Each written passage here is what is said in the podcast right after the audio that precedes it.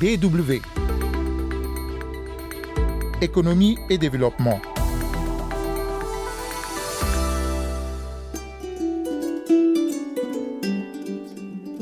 Elles représentent aujourd'hui les principales sources d'emploi et de revenus en Afrique. Elles assurent la production de services et de biens locaux au profit des populations, mais leur émergence est souvent confrontée à d'énormes obstacles. Les PME, les petites et moyennes entreprises, outre les difficultés de gestion, continuent à souffrir d'un manque de financement.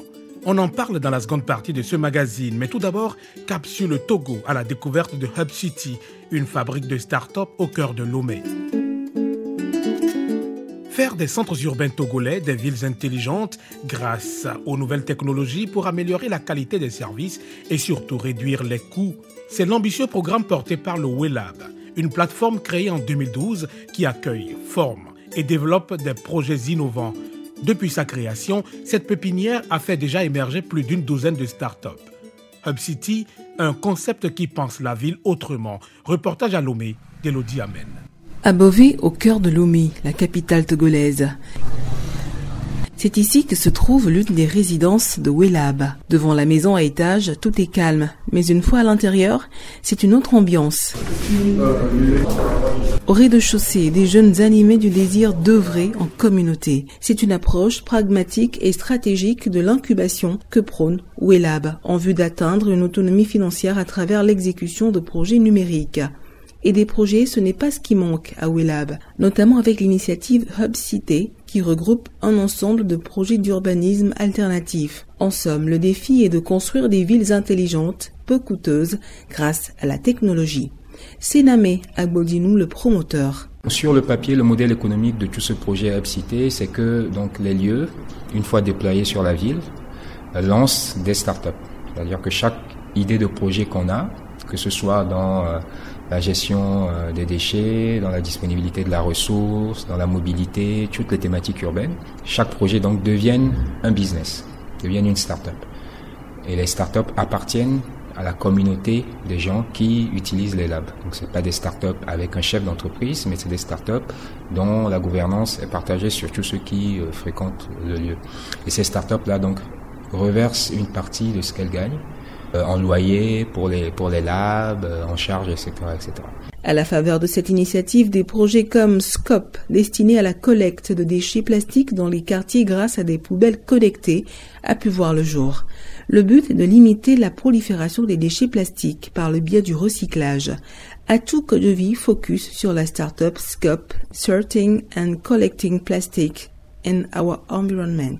Au-dessus du dispositif se trouve euh, un objet connecté. Ce capteur de niveau envoie des signaux en infrarouge qui détectent le niveau du volume de matière plastique qui est collecté dans l'enveloppe interne.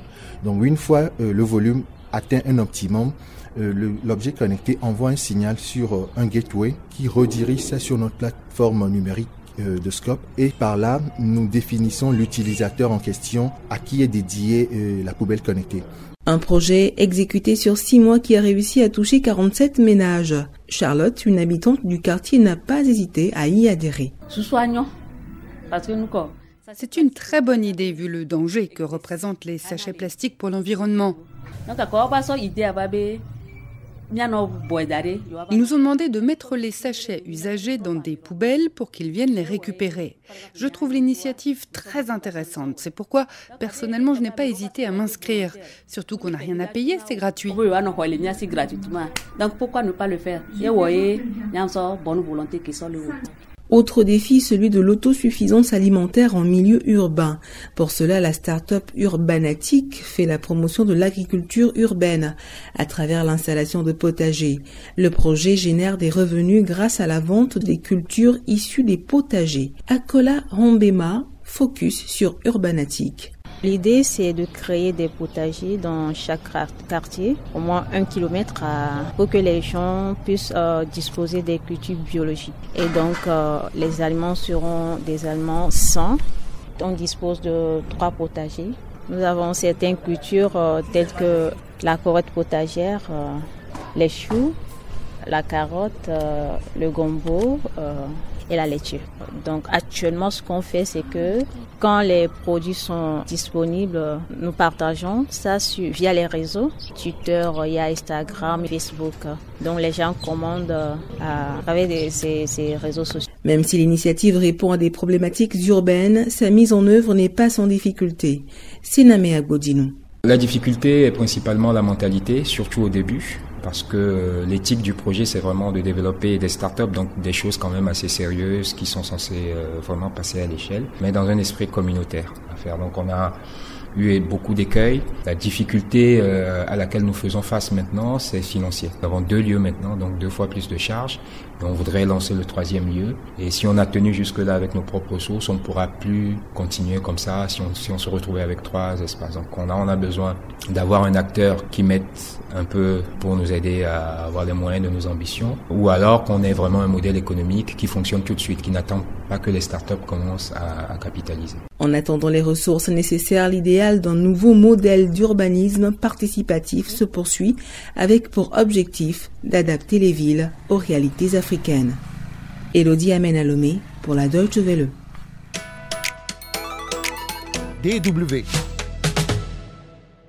la vie des petites et moyennes entreprises en Afrique. Nous avions évoqué dans le précédent numéro le cas du Burkina Faso, le Burkina où plus de 150 000 unités économiques ont été répertoriées. Comme partout sur le continent, ces entreprises sont aujourd'hui le poumon de l'économie. Pourtant, elles souffrent non seulement de nombreux problèmes liés à leur gestion, mais surtout d'un accès au financement limité qui plombe leur développement. On en parle aujourd'hui avec Wilfried Chamou, spécialiste en encadrement des jeunes entreprises au Bénin.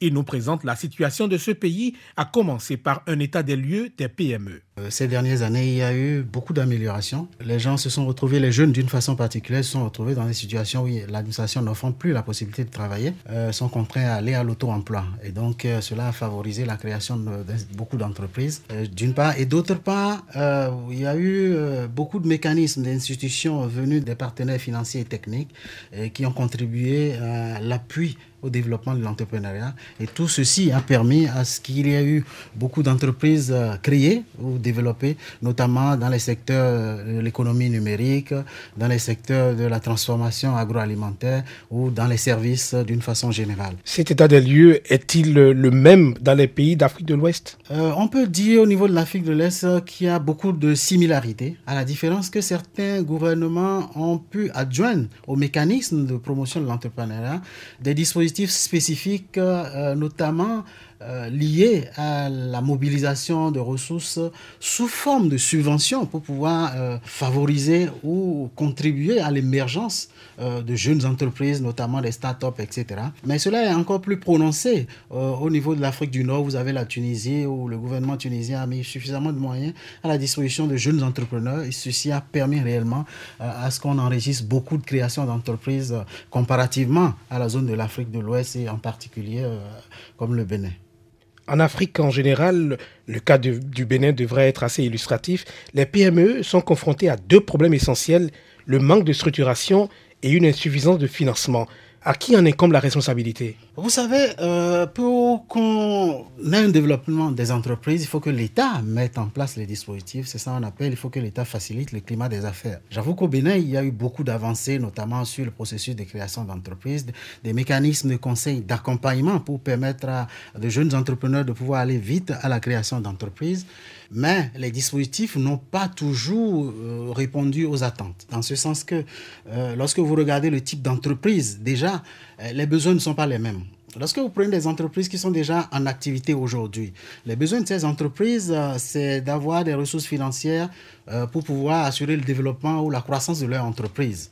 Et les entreprises, ces entreprises-là qui sont déjà en activité, n'ont pas toujours une réponse favorable au niveau du système financier, au système bancaire, pour pouvoir résoudre ce type de problème-là. Alors, ça, cela n'incombe pas à l'État, mais l'État mettra en place des dispositifs comme les FNPEG dans le cas du Bénin, et vous avez le concours euh, des partenaires partenaires financiers et techniques de la coopération allemande, par exemple. Vous avez la GIZ qui développe des programmes comme le ProSiva qui permet aux entreprises de pouvoir bénéficier des conseils techniques dans le développement de leurs activités. Vous avez des programmes comme géré par TechnoServe qui portent sur le projet Bénin Bizou, le projet Bénin Cajou, financé par les coopérations suisses et coopérations hollandaises et d'autres coopérations aussi, etc. C'est dire que ces dispositifs-là permettent à l'entreprise de se structurer, d'avoir des compétences pour pouvoir euh, performer sur le marché. Il faut dire que sur le plan du financement, les entreprises n'arrivent pas à lever suffisamment les ressources qu'il faut. Et, l'État, dans d'autres pays, pourrait mettre en place des mécanismes de subvention, d'abondement pour permettre aux entreprises qui ne remplissent pas encore les conditions pour aller au système euh, bancaire, dans le financement bancaire, de pouvoir euh, disposer des ressources. Voilà le cas de, la première catégorie des entreprises, celle des entreprises déjà en activité. La situation est plus préoccupante en ce qui concerne les entreprises en démarrage, les start-up. Euh, parce que quand vous démarrez aujourd'hui, vous n'avez pas une institution financière, une banque qui accepte de vous accompagner parce que vous n'avez pas d'historique. Vous présentez plus de risques pour la banque de pouvoir recouvrer les, les ressources engagées. Et conséquemment, on se retrouve dans une situation où pour les start-up, aujourd'hui, la situation est plus ou moins dramatique parce que l'État n'ayant pas eu suffisamment de mécanismes pour favoriser leur éclosion, euh, cela euh, inéluctablement nous conduit dans une situation où euh, les jeunes veulent bien créer des entreprises, mais il y a quelques goulots d'étranglement, notamment en ce qui concerne la mobilisation des ressources pour pouvoir lancer leurs entreprises. Mais qu'est-ce qui alourdit concrètement l'accès au financement des banques à ces petites et moyennes entreprises? C'est entre autres ce que nous développerons dans le prochain magazine avec Wilfried Chamou, que je remercie déjà au passage. Merci à vous aussi, c'est la de ce numéro que vous pouvez d'ailleurs retrouver en podcast sur notre site www.dw.com/français. Rendez-vous la semaine prochaine. Au revoir.